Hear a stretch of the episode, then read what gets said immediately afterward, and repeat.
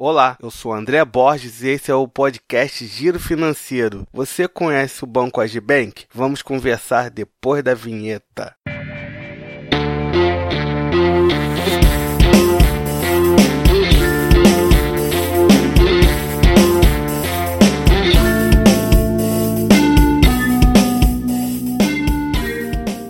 A dica de hoje é curtinha. Seguindo a saga para descobrir o melhor banco digital para você, o banco de hoje é o Agibank. E como sempre, vamos analisar a conta corrente deles. Vou começar com uma boa notícia. Você não paga nada de tarifa bancária.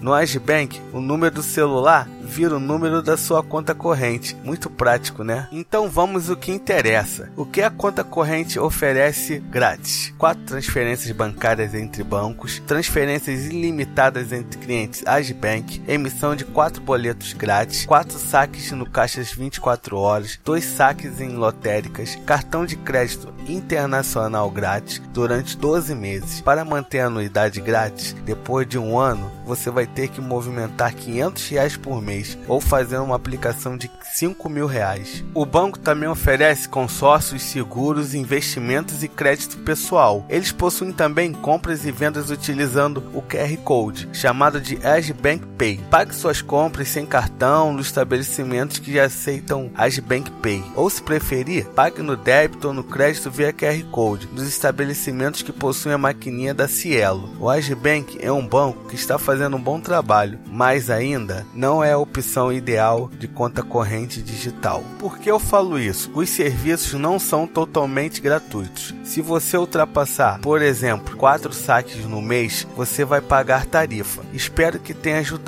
com mais essa dica na escolha da sua conta corrente digital. Para abrir a conta digital no Agibank, é só baixar o aplicativo nos sistemas Android e iOS. Todos os assuntos citados nesse episódio tem link na descrição. E aí, gostou da dica? compartilhe esse podcast com seus amigos. É só procurar por Giro Financeiro nas redes sociais. Também estamos no Spotify. Até a próxima.